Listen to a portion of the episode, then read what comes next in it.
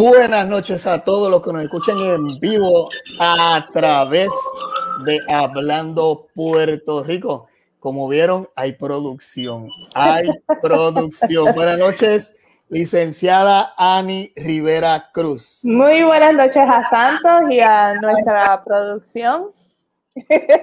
Gracias por el videito, viste. Y oye, estamos casi, casi de aniversario y, ha habido, eh, vamos poco a poco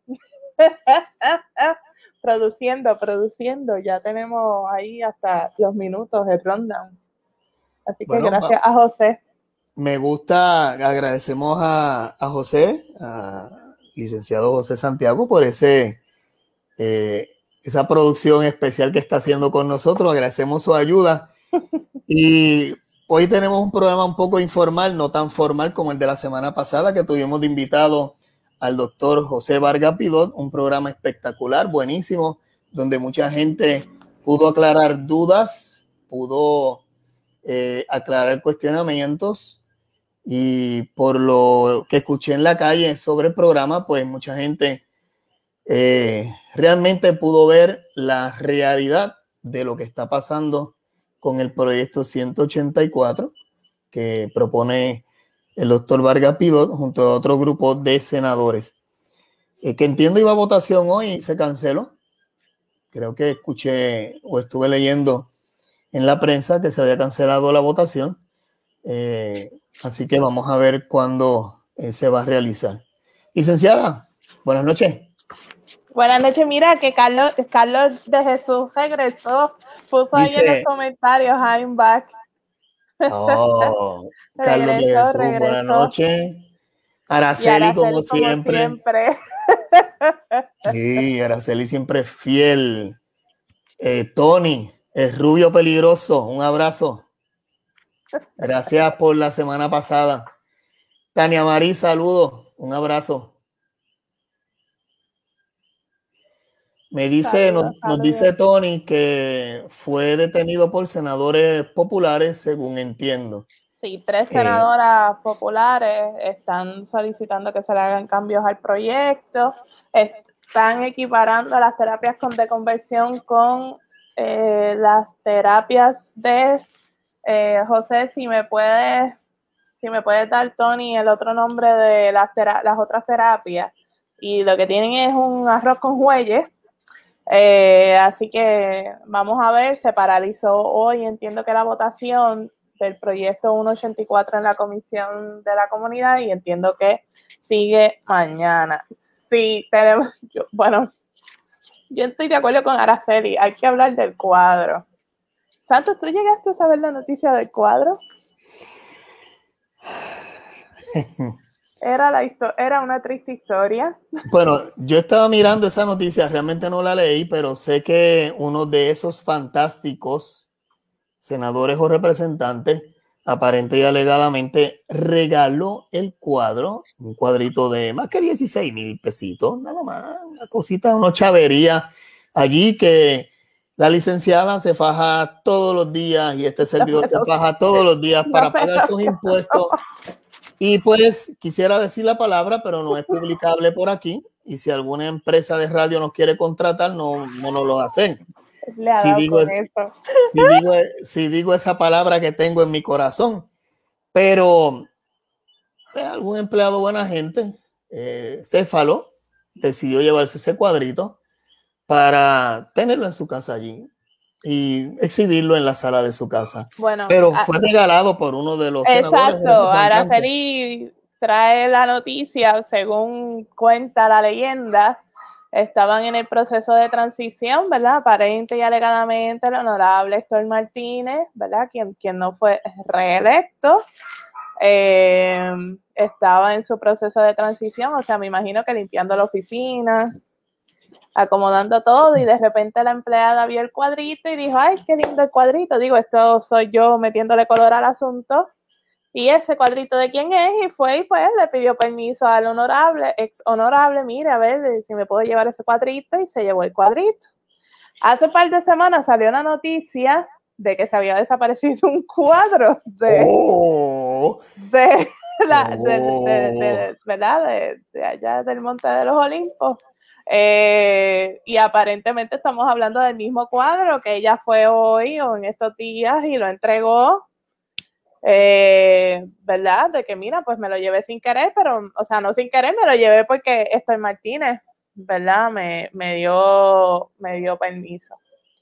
Eh, sí, Araceli, yo, yo entiendo lo mismo. Si no hubieran hecho la querella en el CIC, eh, el cuadro se hubiese quedado, y si no hubiese sido pública la noticia, porque entiendo que no es la primera cosa que se pierde en el Capitolio, en el Capitolio se han perdido, se han desaparecido varias cosas, en Fortaleza también, ¿verdad? Así que eh, me imagino que al ser un cuadro de 12 mil dólares, lo más seguro tenía, lo más seguro tenía un seguro, valga la redundancia. Así que mi, ah, puedo asumir que se hayan visto en la obligación de hacer la querella, además de que se compró con fondos públicos y uno tiene que reportar, ¿verdad? Como parte de, de ética gubernamental y todas esas cosas, Contralor y lo demás, todo, me está extraño porque por lo general la propiedad pública tiene un número de serie, ¿verdad? Cuando uno trabaja en oficinas de gobierno, todo, todo, todo lo que hay allí dentro, excepto, ¿verdad? Lo que son bolígrafos, lápices y ese tipo de cosas, tiene una identificación con un número de serie. Yo dudo que un cuadro de 12 mil dólares no hubiese tenido esa identificación. Así que, pero nada, por lo menos el cuadro ya, ya regresó. Mi pregunta es, ¿qué va a pasar con el honorable Héctor Martínez? ¿Verdad? Ah, pero eh, a eso viene el próximo, el próximo comentario, licenciada. Te tengo una. Esta mañana, mientras iba de camino a mi trabajo, como todos los días, a ser un ser productivo para que mis muchachos de la legislatura, los que no me representan, porque no voté por ellos, digo, ejercí mi derecho al voto, pero no precisamente significa que voté por todos ellos.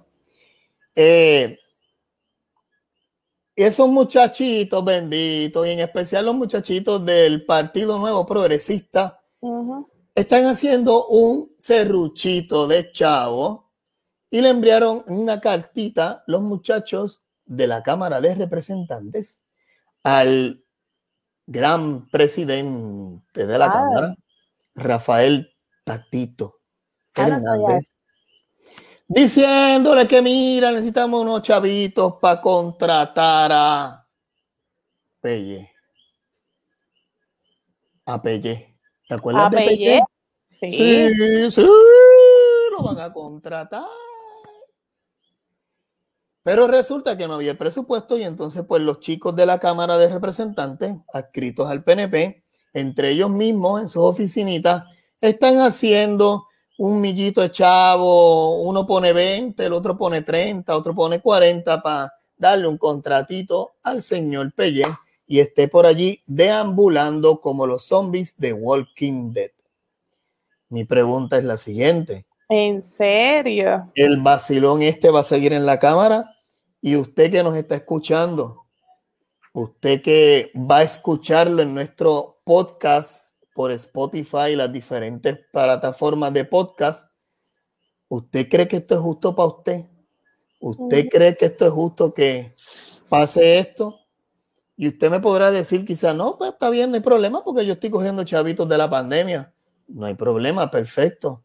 En algún momento hay que salir a trabajar en algún momento hay que salir a producir, en algún momento, porque ya esta cuestión se acabó con los 1.400 estos que llegaron para muchos de ustedes.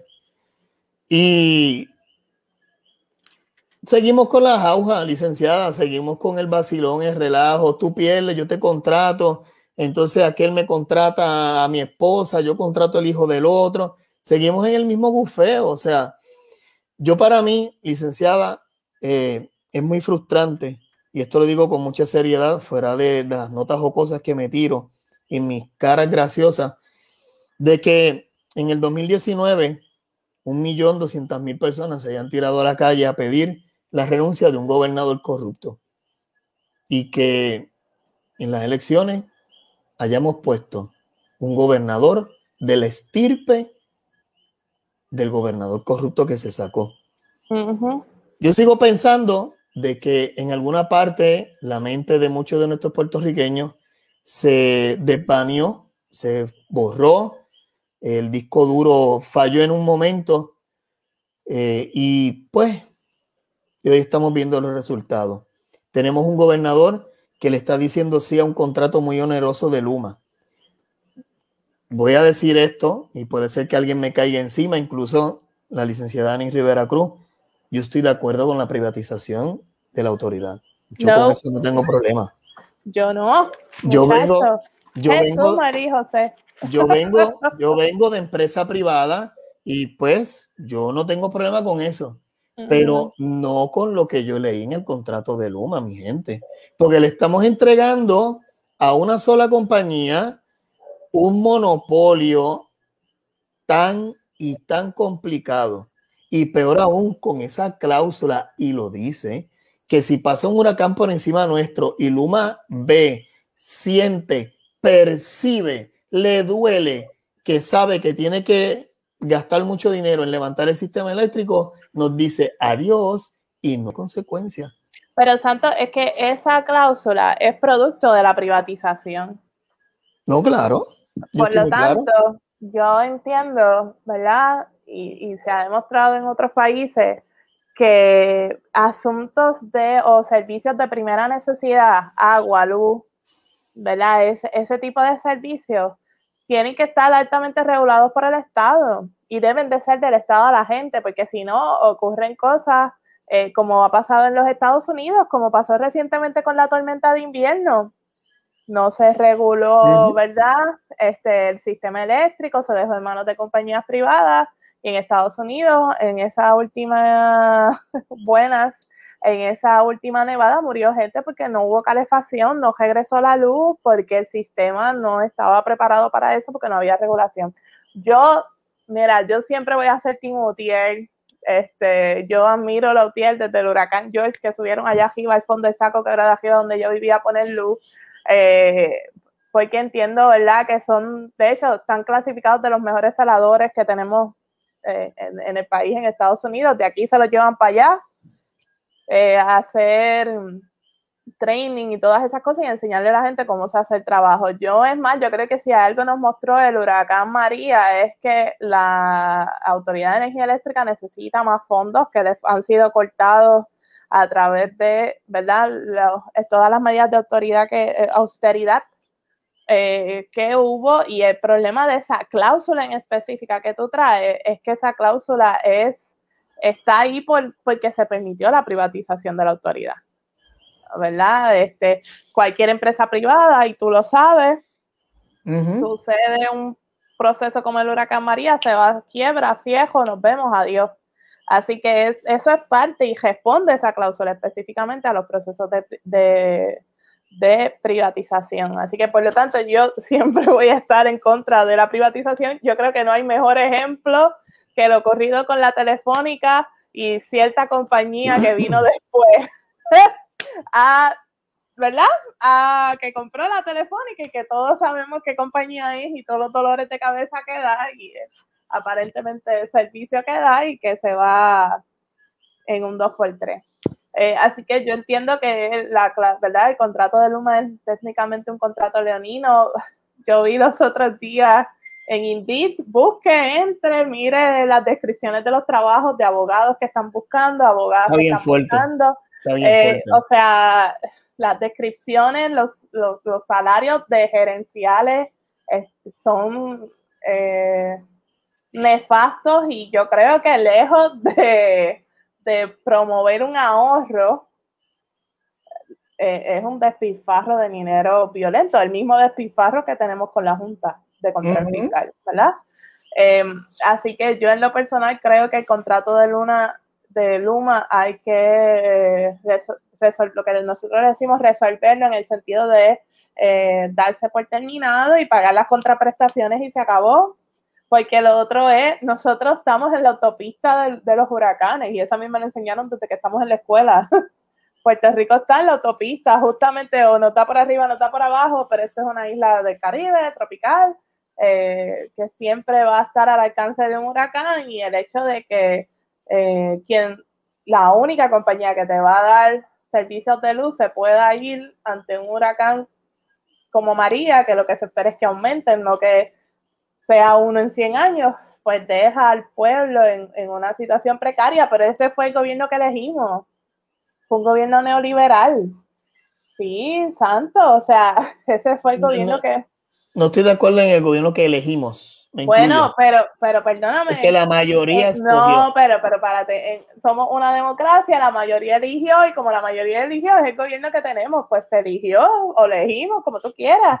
Pero eh, es un gobierno que responde a una cultura neoliberal donde la empresa es primero y, ¿verdad? Los servicios esenciales al pueblo. Después, yo no entiendo cómo a estas alturas del juego todavía no podemos definir lo que son servicios esenciales. Como la Junta dice, porque pasó en estos días, no sé si pueden ir a la página de Bacapido, eh, que se abrió una investigación, la Junta dice que si darle dinero al sistema 911 no es un servicio esencial. Cuando aquí hace algunos meses se cayó el cuadro del sistema 911, no sé si la gente se acuerda, porque esa es otra, aquí pasan tantas cosas que, em, ¿verdad? Eh, tenemos memoria corta. Eh, pero pues en ese es el gobierno que estamos y es el mismo gobierno, ¿verdad? Que al son de hoy en que estamos hablando. Eh, acabo, me acaba de decir producción antes de entrar al aire que quedan 170, que alegadamente primera hora informó que quedan 172, 182 camas de intensivo Y algo que no estamos viendo es que, si eh. bien es cierto, ¿verdad? Que el asunto del COVID, ¿verdad? Eh, hay gente que dice que no, hay gente que dice que no es tan grave, pero el problema es que aquí no es COVID nada más, aquí hay accidentes, aquí hay infartos a la una de la mañana, hay toda una gama de situaciones de salud por la que uno puede terminar necesitando una cama de intensivo en el país. Y que el número sea 189 da grima. Da grima, da grima. A mí me da terror ese número. Lo, que pasa, licenciada, es que también tenemos desgobierno. O sea, en primer lugar, mirando para darle un punto final al, contrato de Luma, eh, Pierluisi en la campaña había hablado de que lo iba a examinar, no lo ha examinado, no lo ha visto, no lo ha leído. Eh, y por eso es que yo no estoy de acuerdo con esa compañía de privatización o la forma de contrato que tiene porque es un contrato que está totalmente hecho para la conveniencia de la compañía y no para la conveniencia del pueblo. Yo soy pro, pro UTIER también, yo admiro UTIER, incluso yo tengo amistades que pertenecen a la UTIER, que son celadores, que han viajado incluso hasta Argentina. Tan brutales, ¿verdad? A las escuelas de celadores de Argentina para enseñarle a ellos cómo eh, se hace ese trabajo aquí en Puerto Rico. O sea, eh, que no se malinterprete que es que yo estoy en contra de la unión, al contrario. Si a mí me dijeran que, y esto es hipotético, eh, que se perfila el darle un, el contrato de administración de la autoridad a la UTIER, yo lo compro. Yo compro que eso suceda. Porque quienes mejor conocen el sistema que ellos? Nadie, ni tan siquiera los mismos gerenciales de la autoridad conocen el sistema eléctrico como lo conoce la UTIER. Que a mí me encantaría que la UTIER tuviera ese tipo de evolución y dijera, mira, vamos a desarrollar una corporación y nosotros mismos nos convertimos en el privatizador de la compañía legalmente. dale con la privatización. No, sé si legalmente eso se puede hacer. Bueno, en Puerto Rico hay algo bien interesante que casi nadie lo usa, pero existe, que son las cooperativas de trabajadores y trabajadoras. ¿Verdad? Creo que cuando, a la memoria ya lejana, en, 1990 para allá, cuando cerró Picú, no sé si se acuerdan que este país producía su propio pollo. y, estaba y estaba Torrico. Eh, parte de las, de las cosas que se barajearon en su momento fue, si más no me equivoco, y la memoria me puede estar fallando porque yo estaba pequeña, era la que los mismos trabajadores y trabajadoras de eh, Picú se quedaran con la producción y se quedaran con la compañía cuando ésta cerró. Em, ¿Verdad? Y que se transfiriera a, los trabajadores y que se convirtiera en una cooperativa de trabajadores y trabajadoras. Me puedo estar equivocando, pero, ¿verdad? Entiendo que esa fue de la, sí, exacto, la cejaron lo federal, pero una vez cierra, se trató de transmitir, eh, ¿verdad? Y de crear que los trabajadores y trabajadoras fue de las alternativas que se hablaron en aquel momento, pero en aquel momento, imagínense, sentaba Pedro José y yo, y eso sonaba, olía muy de izquierda eh, pero sí, habría disponibilidad. La ley permite, hay leyes en Puerto Rico que permiten para eso. Se han creado cooperativas eh, de arquitectos que conozco, cooperativas de arquitectos y paisajistas. Recientemente se anunció la creación de una cooperativa de abogados y abogadas. Eh, así que sí, en Puerto Rico se permite eso. Lo que pasa es que pues entonces hay que tener el capital para poder eh, producir, porque entonces depende de COSEC y hay que entrar en otras cosas.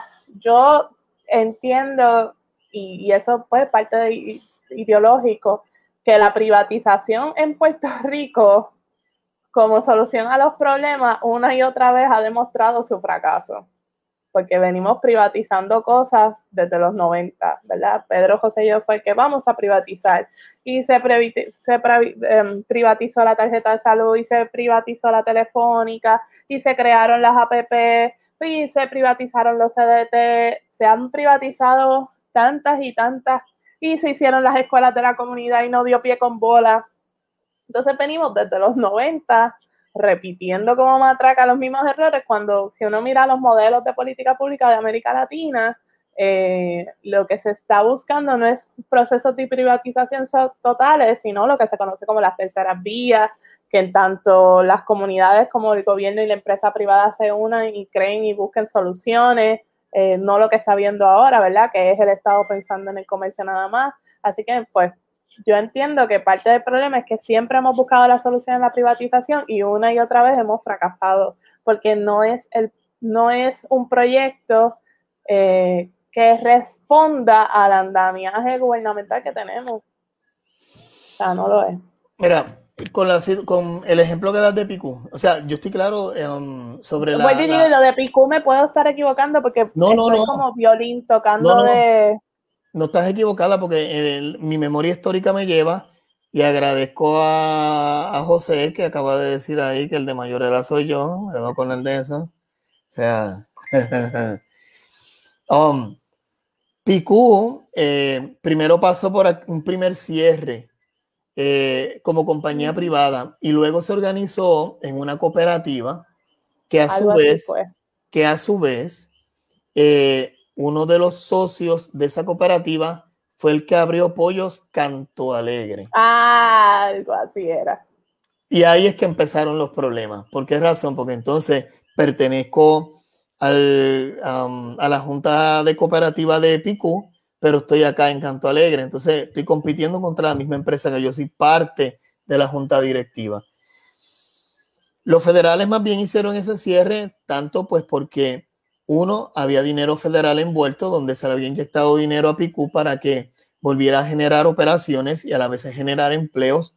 La compañía empezó, empezó a producir pollo nuevamente. Ahí fue donde resurgió el boom eh, de estos ranchones de pollito y cuando bajábamos eh, de patillas hacia Ponce, hacia, hacia San Juan, veíamos al lado izquierdo de la autopista en Salinas todos esos ranchones inmensos llenos de pollo.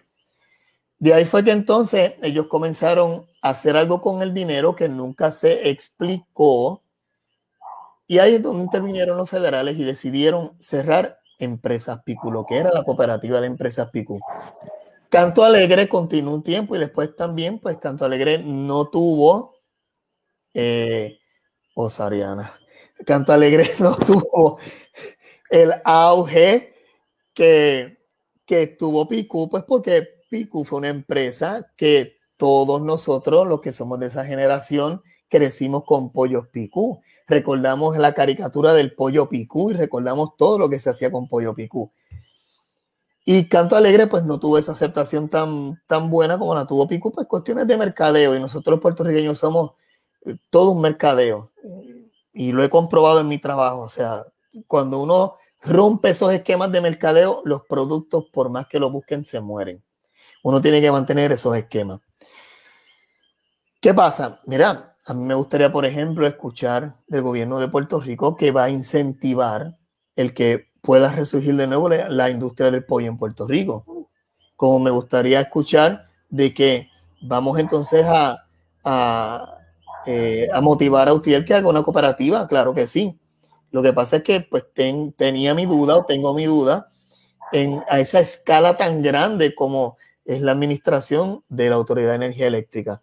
Si se pudiera, ojalá yo estaría encantado que fuera la UTIER. O sea, a mí me preocupa algo porque por ahí hay un videíto editado eh, que no le he podido copiar, no sé por qué razón, no he podido copiarlo, eh, donde está tan bien editado que tergiversa una entrevista que le hicieron al señor Figueroa Jaramillo y está hablando eh, cosas que no tienen que ver nada con, la autoridad y con la UTIER.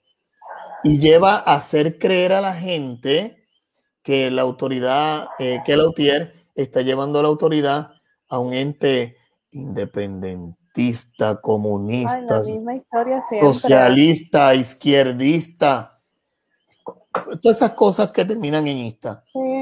Entonces, yo digo, realmente tenemos que llegar a esto para justificar un contrato tan leonino y tan absurdo como el de Luma, donde el presidente de Luma ahora mismo está sobre los 800 dólares la hora. Y en, las ofertas de empleo que le están dando a los empleados de la autoridad, les dice, te abrimos las puertas a trabajar con Luma a un gran salario, 14.25 la hora, cuando ahora mismo los empleados de la autoridad están a 24 dólares la hora. ¿Qué clase de oferta es esa? O sea, el publicista que está haciendo esas publicaciones, tratando de hacernos ver que Luma es lo mejor, él cree que hay gente que somos tontos y no podemos difundir la realidad de lo que está pasando. Mire, mi hermano, para mí sería un, gran honor y una alegría poder tener con nosotros aquí a, a Figueroa Jaramillo y hablar con él sobre esta situación, que es el mejor que puede arrojar luz. De verdad, como sobre esto. a Figueroa Jaramillo. sobre esto. Porque la realidad es que hay que educar sobre el UMA y nuestro programa se ha convertido en un ente educador de a que muchas veces la gente no logra entender o no logra comprender porque los medios tradicionales, sea radio o televisión, no profundizan tanto como quizás lo podemos hacer nosotros. Porque aquí tenemos la opinión legal, más tenemos la visión ciudadana de lo que pasa en la calle. Y a veces esa visión ciudadana se pierde en los demás programas y eso es lo que hace la diferencia en Hablando Puerto Rico. Sobre el COVID, ay bendito. No, yo estoy asustada, o sea, que queden 189 ah. camas y un 72% de ocupación, porque es que pensamos el COVID, el COVID, el COVID, y es que en Puerto Rico hay otro sinnúmero de enfermedades, situaciones, emergencias que pueden pasar, que pueden llevar a una persona a, a necesitar una cama en intensivo. O sea, hay, hay un sinnúmero de situaciones que pueden ocurrir. Así que el hecho de que queden 189 camas para todo el país eh, está fuerte. Está bien fuerte. Y el aumento en los casos de los menores también, o sea, desde que se abrieron las escuelas, antes eran dos, tres casos y de repente de una semana a la otra son 50. Así que, pero el gobierno está pensando en en, la economía y no en eh, tomar las decisiones que tenga que tomar. Yo comentaba con alguien más temprano y yo decía, a mí me afectaría violentamente un cierre nuevo, porque la cosa como que está arrancando, pero, pero yo prefiero un cierre a que se sigan esparciendo, ¿verdad? El COVID, se sigan perdiendo vidas, máxime cuando no se ha podido vacunar la población totalmente o aquella parte que eso es otro tema, aquella parte de la, de la población que se quiera vacunar, porque hay que reconocer que por desconocimiento, por eh, eh, asuntos o cuestiones religiosas, hay un por ciento de la población en Puerto Rico que no le interesa vacunarse y entonces tenemos un gobierno que está apostando a lo que le dicen la inmunidad rebaño y genuinamente en un país tan creyente como este, donde hay varias iglesias, y tengo que decirlo, y voy a sonar antipática, pero hay varias iglesias que están haciendo campaña para que la gente no se vacune, porque si el chip es 5G, que si eso es del diablo, que si aquello, que si lo otro. ¿Qué pasó? El chip, aquí está el chip. El chip está aquí. Pues, pues tú sabes, yo no, genuinamente yo pongo en duda si en algún momento eh, vamos a llegar a, a, esa famosa inmunidad rebaño, porque Puerto Rico tiene unas idiosincrasias bien particulares. Eh, adicionar a eso, pues, estar, eh, a mí me dio muchísima pena el caso aquel donde murieron padres, hijos, y, murió muchísima gente donde el papá le decía a la hija, nos mató el cariño, estamos cansados, estamos agotados, queremos salir de esto, pero entonces ahora mismo que estamos en la vuelta final, pues se lo está haciendo bien difícil. Hay website y gente que está apostando a que en Israel pasó lo mismo, que después de vacunar a la gente hubo como, como un eh, como un boom de contagios y después empezó a bajar esa curva de contagios porque después empezó a hacer efecto a la inmunidad, pero hay que reconocer que Israel vacunó a 7 millones de personas en cuánto, dos semanas. Eh, semana y media, Ani en semana y media. Y, aquí somos 3.4 millones y, y esto va más lento, ¿verdad? Que, que un hebrea. Así eh, que estamos en una situación bien precaria y me preocupa y me da tristeza, eh, de verdad. Eh, Ani, pues discúlpame un momento, ¿verdad? Quiero saludar a mi amada amiga y hermana Jennifer, Huerta, Que, nos está escuchando. Gracias por esa motivación. Te lo agradecemos y es verdad, el chip está en nuestro cerebro y no lo usamos. Es verdad. Por, eso es que andamos como andamos. A mí, a mí me, me preocupa mucho porque eh, es la situación de los menores y tú escuchar o leer en la prensa de que hay dos menores entubados en intensivo es muy complicado. Primero, ¿dónde está la responsabilidad de los padres para con los menores? Porque andamos gritando de que a mis hijos los educo yo, a mis hijos los mando yo, a mis hijos los controlo yo. Pero si es así, ¿por qué tenemos entonces esta situación con los nenes ahora mismo enfermos? Significa que eh, yo padre ando con mi hijo menor de edad por ahí al garete, porque él no se no, Yo no, no, termina, no concurro con esa apreciación. Este, Digo, yo he visto acá en el área, toda esta área de la costa de, de Patilla, familias enteras con sus tres y cuatro niños. Sí, eso, eso es totalmente cierto. Yo tomaditos de la mano y todo el mundo sin mascarilla y ven, te dan un abrazo y qué lindo nos vemos.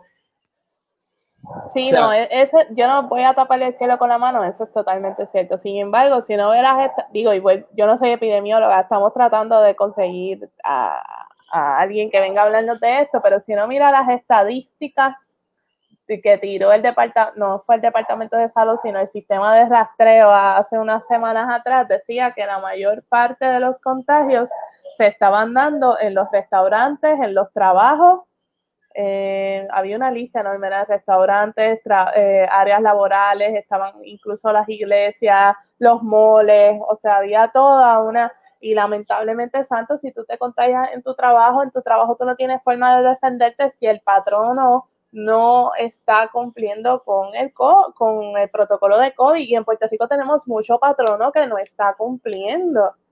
O sea, uno pasa por una tienda y uno mira, la tienda explota de gente, el pobre empleado o empleada que tiene miedo de perder su trabajo porque son sus únicas habichuelas, conseguir trabajo está malo, atendiendo a esos otros seres humanos y uno mira y uno dice, espérate, pero la capacidad de la tienda es de 17 personas y yo estoy contando y ahí hay como 30. A mí me ha pasado en un pasillo. Pues entonces no hay controles y entonces la, alguien decía los otros días, ah, no, pero es que que te dé COVID o no te dé COVID es un asunto de responsabilidad individual.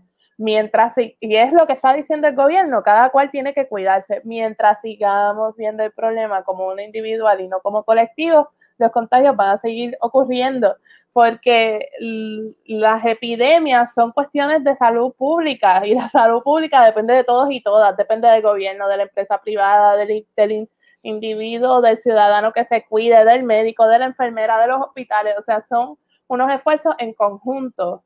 Mientras para el gobierno sea más fácil echarle la culpa a la persona que decir, párate, no, es que aquí, yo no he escuchado que aquí hay un plan para bregar con esto. No, nada. Nada. Vamos a bajar la capacidad de los restaurantes a un 30% a ver qué pasa. A ver qué pasa. Pero no hay un plan salubrista. Mira, yo recuerdo a mediados de la pandemia, cuando empezaron a salir las variantes de Inglaterra, que son las que están, ya está aquí, está dando candela. Yo recuerdo haber ido donde mi médico y haber llegado con una mascarilla de esas negras N95 que venden por ahí en la farmacia y siempre uso encima una mascarilla quirúrgica. Y yo puedo estar atendiendo todo el día a gente con eso, claro, si atiendo diferentes personas, por lo general me quito la mascarilla quirúrgica y me pongo una nueva y me quedo con la N95. Y la gente me dice, ay, Ani, tú tan exagerada con esa doble mascarilla. Yo uso la mascarilla doble, porque un médico me dijo, Ani, la mejor forma de protegerse contra el COVID es usando doble mascarilla. Y desde ese punto en adelante, siempre, siempre, siempre me vas a ver con la mascarilla negra debajo y una mascarilla quirúrgica encima. ¿Dónde está la educación? No ha habido una campaña masiva. No es que ya se supone que a estas alturas del juego la gente sepa cómo cuidarse. Todavía hay gente que está usando mascarillas de tela. Sí. Porque a lo mejor no tienen dinero para gastar los 10 pesos o los 15 pesos o los 20 pesos que vale el paquete de mascarillas quirúrgicas y de mascarilla N95. Yo no he visto un esfuerzo gubernamental concertado a nivel central del Departamento de Salud para bregar con ese problema. Lo que sí he visto es algunos municipios, como el municipio de Salinas, que cualquier esquina donde me pare lo voy a decir, llevando mascarillas, efectos de alcohol, de hand sanitizer y, efectos de eh, autocuidado a sus, ¿verdad? Con pueblanos y con pueblanas de parte del municipio. Hay algunos municipios que han tomado esas iniciativas. Hay algunos municipios que han tomado las iniciativas de contratar un epidemiólogo o una epidemióloga y comenzar sus procesos de rastreo. Pero mientras hay unos municipios haciendo eso, alegadamente, y no me consta, pero hay que decirlo, hay ciertos municipios o cierto municipio que votó a su epidemiólogo o epidemióloga después de las elecciones cuando hubo cambio. Pues mi hermano, pues pues entonces no hay rastreo y si no hay rastreo uno no sabe dónde están los brotes y esto es como, como una línea de fósforo. Si uno no sabe dónde están los brotes y uno no sabe dónde está el fuego, uno no lo puede apagar.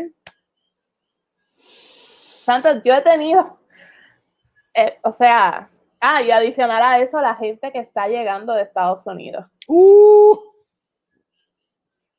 Ani.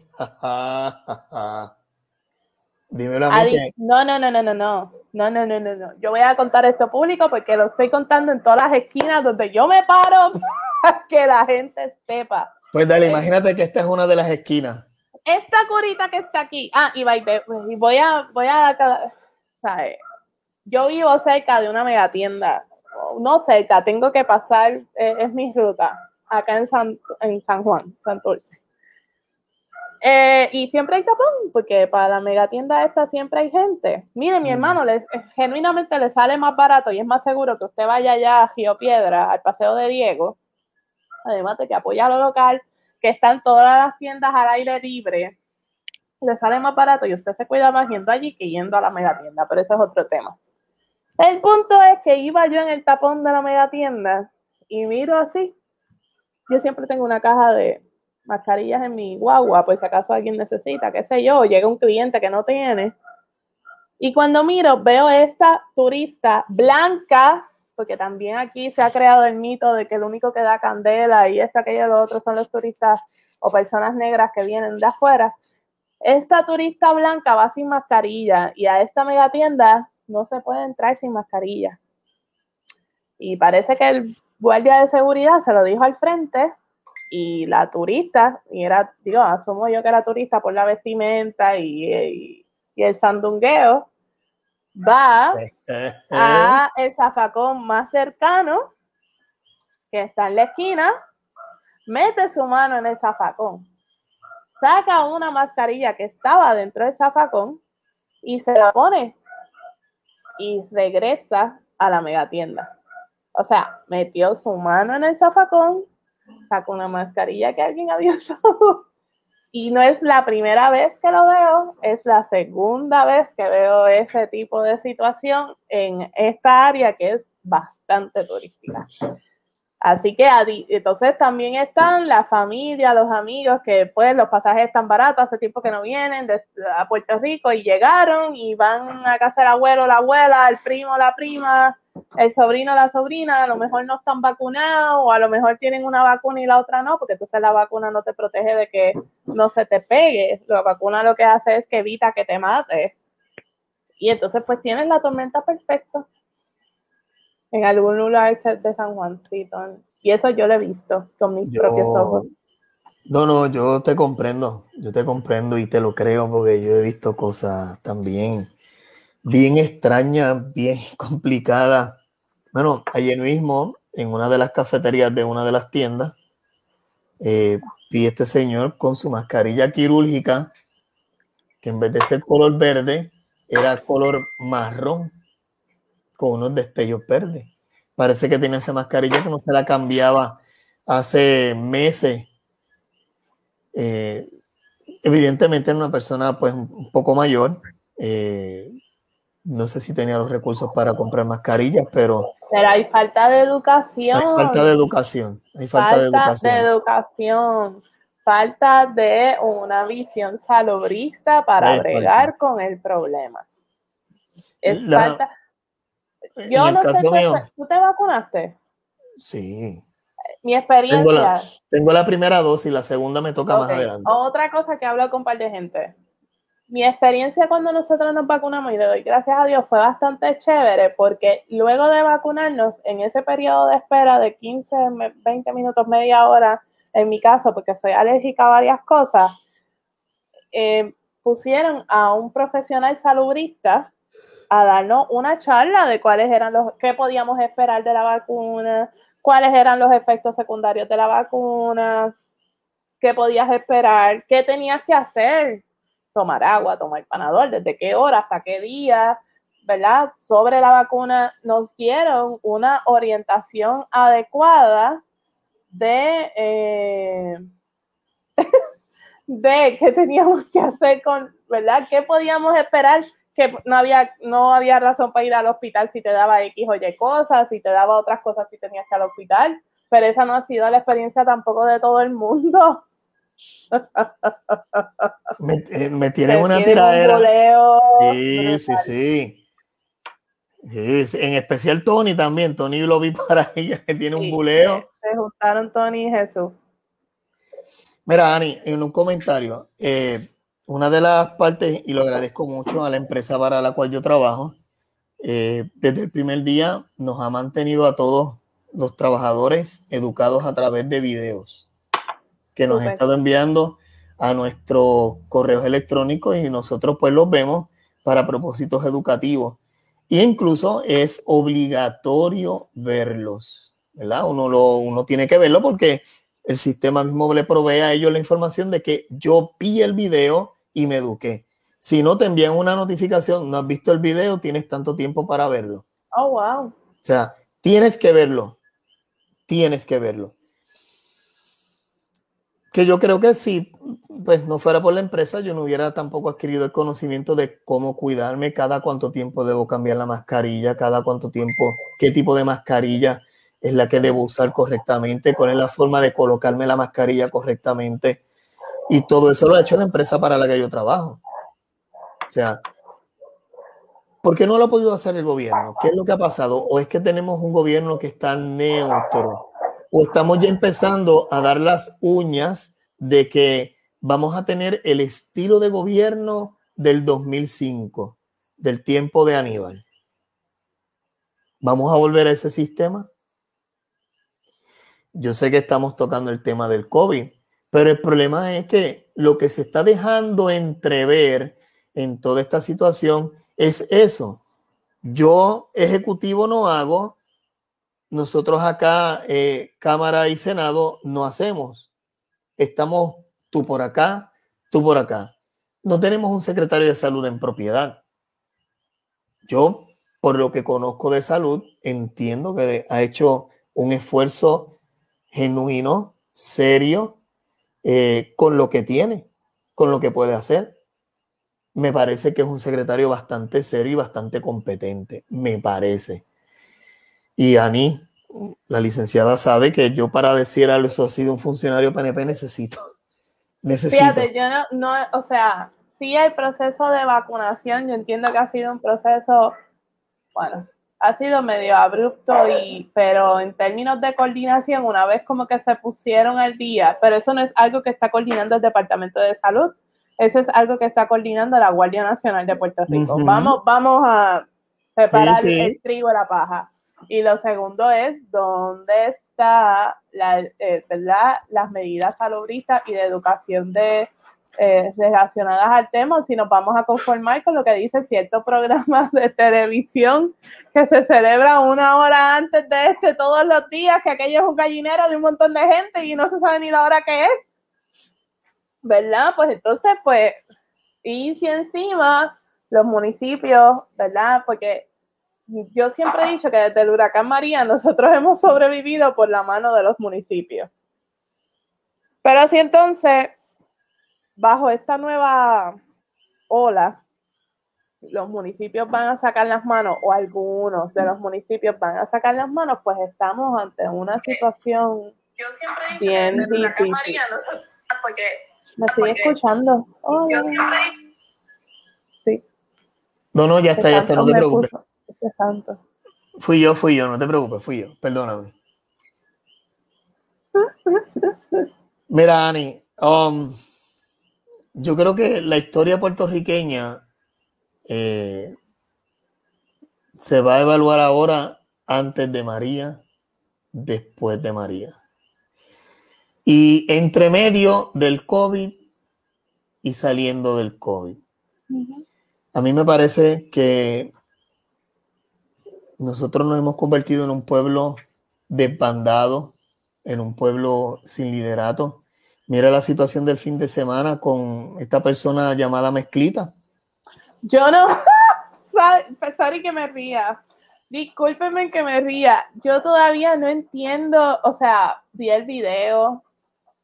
Hay gente que alega que está en Puerto Rico, hay gente que alega que se fue, aparentemente sí, o sea, yo no, yo no todavía no entiendo. Yo dije, pues es otro Rey Charlie. Exactamente. Yo dije, pues, eh, otro, tú sabes, pero, pues, pues, yo te puedo chismear, ¿puedo chismearte? Yo te puedo chismear lo que me chismeó un motorista que yo conozco. No. No, no, en serio. Fuera del aire. ¿Qué pasó? ¿Qué te dijeron? Él es el competidor de Ray Charlie. Ah, y él quiere, y él quiere eh, su momento de fama también, como la, la tiene o la tuvo Ray Charlie pero tú llegas a un punto donde tú tienes que violentar el derecho del ciudadano o el otro ciudadano puertorriqueño que transita por esa área, cerrar la autopista, peor aún, cerrar eh, el, área, el área de entrada a centro médico prácticamente. Ese fue, el problema. Entonces después te presentas al otro día en el aeropuerto, me voy porque nadie me quiere, nadie en este país me da la oportunidad, nosotros también tenemos derechos. Sea, entonces yo, tengo derecho a ir chocando carros por ahí porque quiero un momento de fama mientras choco carros. ¿Qué va a pasar conmigo entonces en esa consecuencia? Yo choqué 10 carros, todo el mundo me grabó. No es que yo quiero un momento de fama. ¿Qué estoy? Soy puertorriqueño, quiero un momento de fama. ¿Qué pasó con esa situación? Eh, la policía tiene manera de poder, qué sé yo, dar una multa por eso. Eh, porque entonces, ¿qué estamos haciendo como gobierno? ¿O esto es anarquía? No, la, ok, esa discusión. esa discusión la vamos a tener. La anarquía, es que esta discusión yo la tengo bastante, pero la anarquía no es, no es sinónimo de descontrol. La anarquía como concepto filosófico y en su ejecución significa eh, que todos los ciudadanos y ciudadanas nos apoyamos entre sí, eh, atendemos nuestras necesidades como comunidad sin la necesidad, ¿verdad?, de un Estado vigilante eh, que nos diga cómo tenemos que actuar y cómo debemos de actuar. yo he dicho que desde el 2017 Puerto Rico está sin gobierno y todavía estamos sin gobierno. Estoy disponible, estoy disponible. ¿Te vas a tirar de nuevo? Para ser gobernador, ya tengo mi secretaria de Estado. ¿Quién? Ani. Ay, nene, no, deja eso, quita, quita, quita. Sí, sí, sí. hacemos un, ¿cómo es un? hacemos un contest, pero no, no, no, no, no, no. Deja no, eso. No, no, pero tocando ese tema en serio, o sea. ¿Cuál es eh, de tu candidatura a la gobernación? No, de, de la situación de, de, este muchacho mezclita, o sea, y no es que quiero tampoco tirarle a él, pues por haber hecho X o Y cosa, mire, usted puede hacer su momento de fama de otra forma. Tírese con la motora por un barranco de 50 pies y sobreviva o algo así. Pero no, no hacer eso, no, no, no, obstaculizar el tránsito de la autopista. Y si hubiera venido una ambulancia en emergencia, ¿qué iba a pasar? ¿Qué iba a suceder? ¿Cuál iba a ser el problema? ¿Qué iba a hacer las autoridades? ¿Qué iba a hacer el gobierno? ¿Qué iba a hacer la policía? O sea, yo no tengo problema que usted salga en motor en un grupo y vayan todos en bonche y ocupen uno o dos carriles porque usted está moviéndose, lo está haciendo, pero obstruir el tránsito. No, hombre, no. Y no es que sea anticuado, porque yo chillé goma. Yo, yo tuve lo que antes, lo que ahora es boceteo, yo lo hacía también. Yo tenía un cajón en mi primer carro con siete, ocho bocinas. Pero era música para mí, no era música para el pueblo. Esa es la diferencia. O sea, ¿qué estamos haciendo como pueblo? ¿Realmente nosotros nos estamos moviendo a ser un mejor pueblo o es que estamos al garete? Eh, yo realmente, bueno, por eso me voy como que apaciguado, tranquilo. No, José Rafael, no era Cocoro, era Metálica. No lo insultes de esa manera, diciéndole cocoro. Eh, estamos nosotros alcanzando un nivel como pueblo aceptable. Queremos un mejor país, queremos un mejor Puerto Rico. Y esto no es hablar quizás como un adulto mayor, ni tampoco hablar como quieren decir, ah, que ya tú estás hablando como viejo. ¿Por qué nuestros jóvenes se están yendo? No es meramente por el 7.25 la hora o porque no tienen experiencia en un trabajo. Es que como país, nuestro gobierno no, tampoco nos puede brindar una educación de excelencia. Yo recuerdo cuando el sistema público era, era uno de excelencia y me disculpan los maestros que nos escuchan porque tengo, tenemos muchos maestros que nos siguen. Y no es culpa de los maestros, es culpa del sistema. A veces yo tengo muchas amistades maestros que se sientan a dialogar conmigo, a tomarnos un café en la plaza y me cuentan, mira, Santo, me está pasando esto. Ya yo le perdí el amor al magisterio, le perdí el amor a ser educador. Maestros jóvenes, maestros jóvenes entre los 26 y los 35 años que tienen tanto que aportar, tanto que dar. Y el sistema no se los permite. El sistema no los deja. En un, en, un, en un departamento tan amplio, tan importante como el Departamento de Educación de Puerto Rico y un departamento de educación que era ejemplo, que era eh, de los mejores que existían en el mundo. ¿Qué pasó? ¿Qué sucedió? Se desmanteló desde el 92. Siempre volvemos a la historia del 92. Se desmanteló de una forma, mis queridos hermanos, que ya no hay sistema de educación. Nuestra Universidad de Puerto Rico, yo vivo orgulloso de la Universidad de Puerto Rico. Yo vivo orgulloso que los jóvenes que yo conozco, que están entre los 19 y los 25 años, hacen lo posible, lo indecible, el esfuerzo máximo por poder entrar a la Universidad de Puerto Rico. Ya la universidad no es lo que es. Desde el 92 se ha estado tratando de desmantelar la universidad. ¿Por qué? ¿Cuál es el problema? ¿Qué, cuál, ¿Cuál es la agenda para desmantelar la Universidad de Puerto Rico?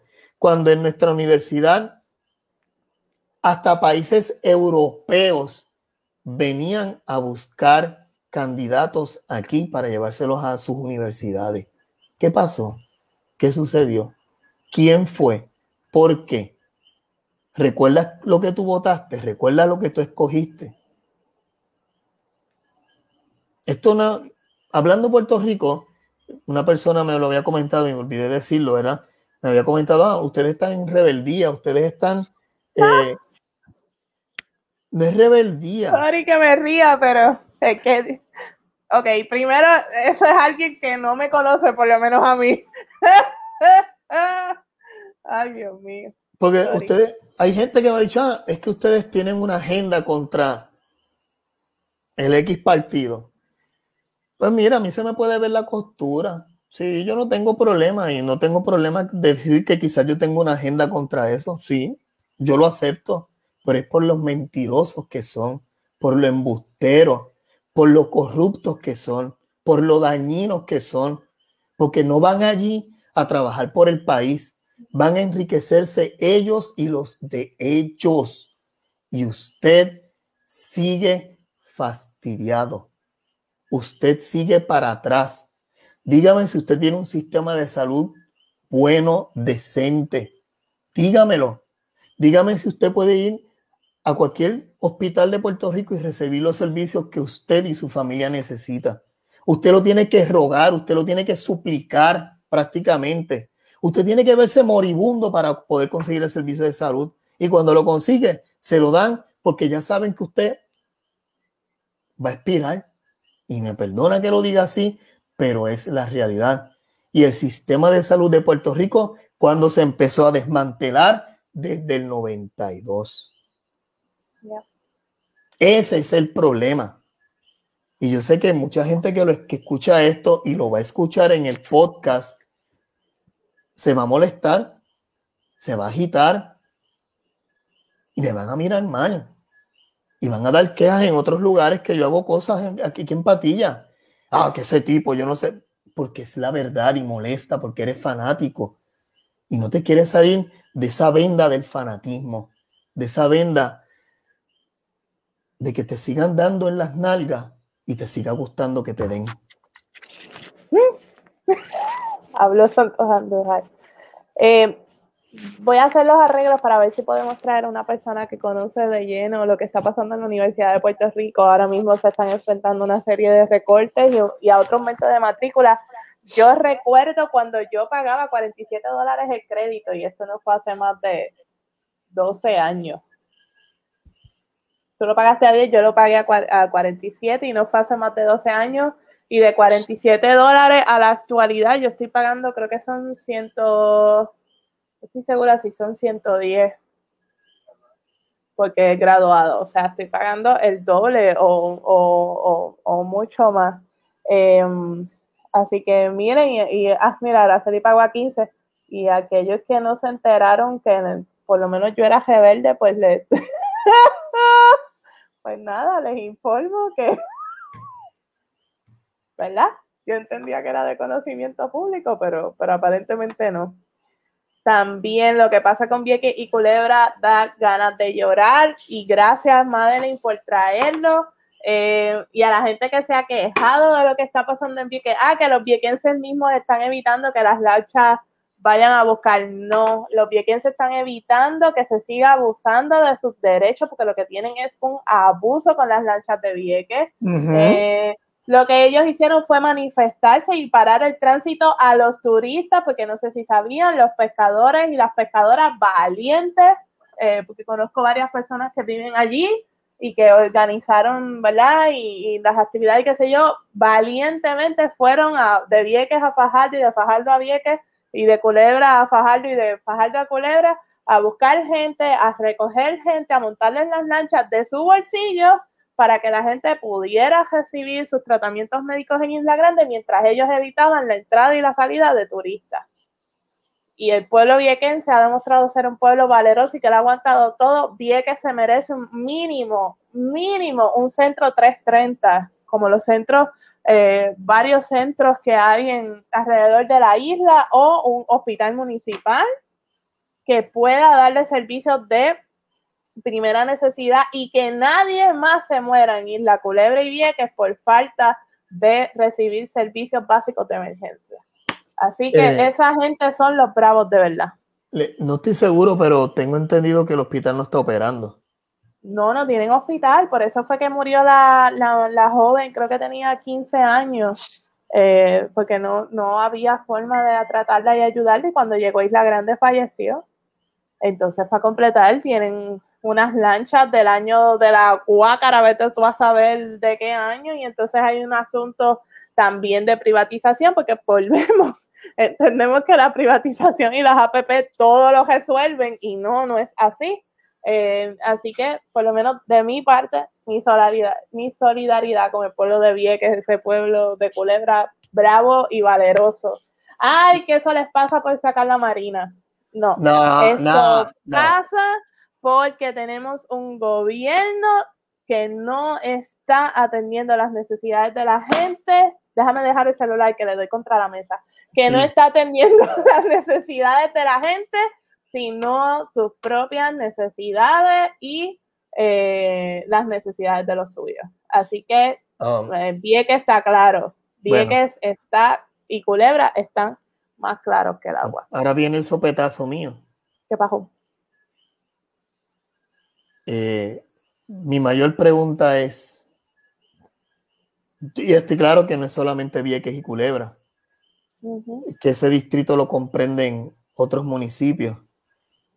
Pero si los otros municipios respetan a sus conciudadanos viequenses y culebrenses, ya le hubieran dado una pata por las nalgas a Johnny Méndez. Que me quedé en shock cuando me enteré que, que Johnny Méndez es el... No, me quedé...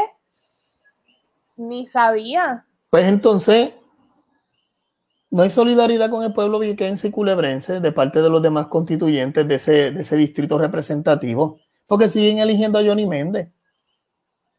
¿A que no se levantan todos un día por la mañana, se encocoran y se meten todos esos pueblos allí en el Capitolio a sacarlo? Que renuncie y que se haga una elección especial o algo así, y que se coja una persona que tenga calzones de decirle al gobernador, o solucionas el problema de Vieques o lo solucionamos nosotros. Tú dices, pero no, tenemos a Johnny Méndez allí, engordando más, poniéndose chonchi, lindo, bello, con esa barba blanca, santa closense. Ah, pero pues, está allí. A veces el pueblo se busca el fuete. Lamentablemente, y me perdonan, yo sé que a veces yo tiro palabras duras por aquí. Miren, yo, yo esta semana no he estado muy atento a la prensa porque para desintoxicarme un poco. Sí, ¿verdad? Porque, porque, crea fatiga, crea fatiga. Sí. Y aún más crea fatiga cuando uno tiene hijos y los amigos de los hijos de uno se sientan con uno a veces a desahogarse y a llorar porque no ven futuro en el país. Y a mí me duele tanto ver los amigos de mis hijos que están entre los 19 y los 22 años decirme, Santo, ¿para qué yo estoy estudiando? ¿Para qué me estoy esforzando? ¿Qué yo voy a hacer aquí en Puerto Rico? ¿Qué opción yo tengo? Si los adultos lo que hablan es de estadidad, hablan de los chavos del PUA, hablan de que estas ayudas y estas ayudas pero yo quiero trabajar, yo me quiero hacer de esta profesión. Yo estoy estudiando humanidades, yo estoy estudiando empresas, eh, yo estoy estudiando biología, yo quiero ser médico para ayudar a las personas enfermas, Santos. ¿Qué opción tengo? Estudiar a fuerza de préstamo para después no tener vida. ¿Cómo pagar? es mi caso. Para después no tener cómo pagar. Entonces, yo escucho eso y no tengo, son de las veces que no tengo respuesta a algo. No sé qué decir, solamente le puedo decir, ¿te puedo dar un abrazo? Más nada. Sí, sí, sí, sí. Yo, yo, yo, creo que la única razón por la que nosotros no nos hemos ido y yo reconozco el privilegio de mi profesión eh, y es porque José tiene un, trabajo, mi esposo tiene un trabajo, ¿verdad? Más o menos estable, eh, pero, pero es una pregunta que yo me hago todos los días de mi vida. Eh, especialmente en nuestra profesión legal con los últimos cambios que hubo del Código Civil, el Código de Ética y ahora cambiaron, digo, el Código Civil y la ley notarial es como volver a estudiar de nuevo. Así que sí, puede entender, pero nada, no cejemos, no cejemos la noche así como que tan down, no se puede perder la esperanza. Eh, mientras hayamos gente dispuesta a, dar la batalla, no se puede perder la esperanza. Bueno, lo que sí es que ya estamos casi al final, licenciada, estamos terminando, llevamos ya una hora y pico, creo que hemos cubierto los temas para hoy. Recordarle a las personas que nos escuchan, ¿verdad? Que los servicios de la licenciada Ani Rivera Cruz están disponibles en el 787-929-0301. Así que...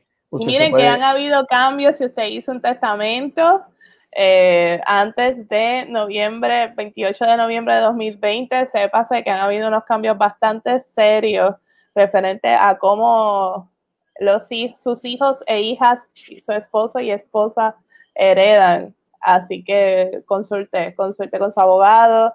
Si usted tiene cuentas por cobrar, eh, consulte con su abogado. Han habido muchos cambios en el código. Eh, yo que lo he tenido que estudiar bastante a fondo en estos días, entiendo que nos han pasado gato por liebre.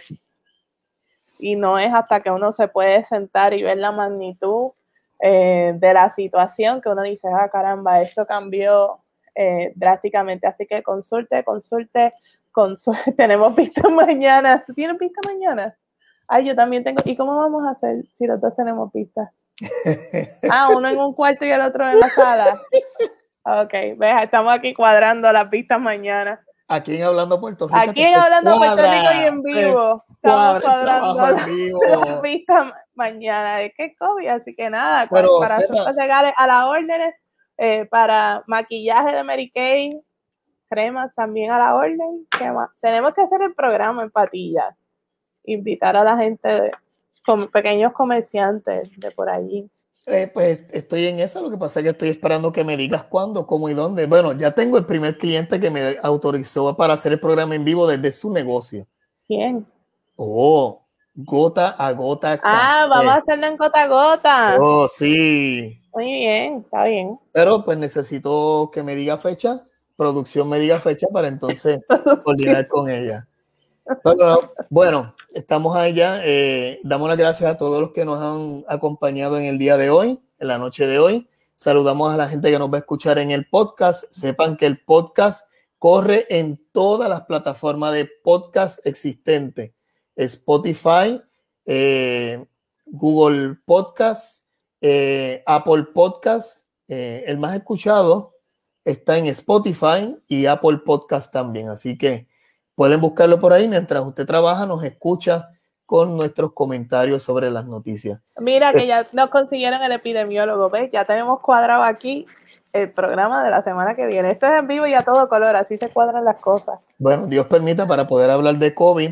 Y me gustaría hacer por ahí alguna, alguna conexión con Figueroa Jaramillo para hablar de Luma. Eso me interesa. él, él me pide a mi cosa.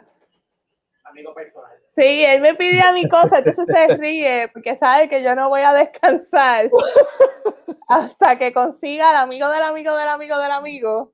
Que tú ves, tú ves como tú eres. Eso es importante. pero por eso es que estamos rankeados como Hablando Puerto Rico y mucha gente nos escucha. Agradecemos a todos los que nos siguen y nos escuchan. Agradecemos a José por el trabajo de producción, agradecido por ese tiempo que invierte un gran abrazo, Anin, gracias por estar con nosotros en esta noche. Y nos escuchamos el próximo miércoles a las 8 de la noche por aquí por Hablando Puerto Rico. Bye, cuídense, cuídense. Mucho, mucho, Buenas noches.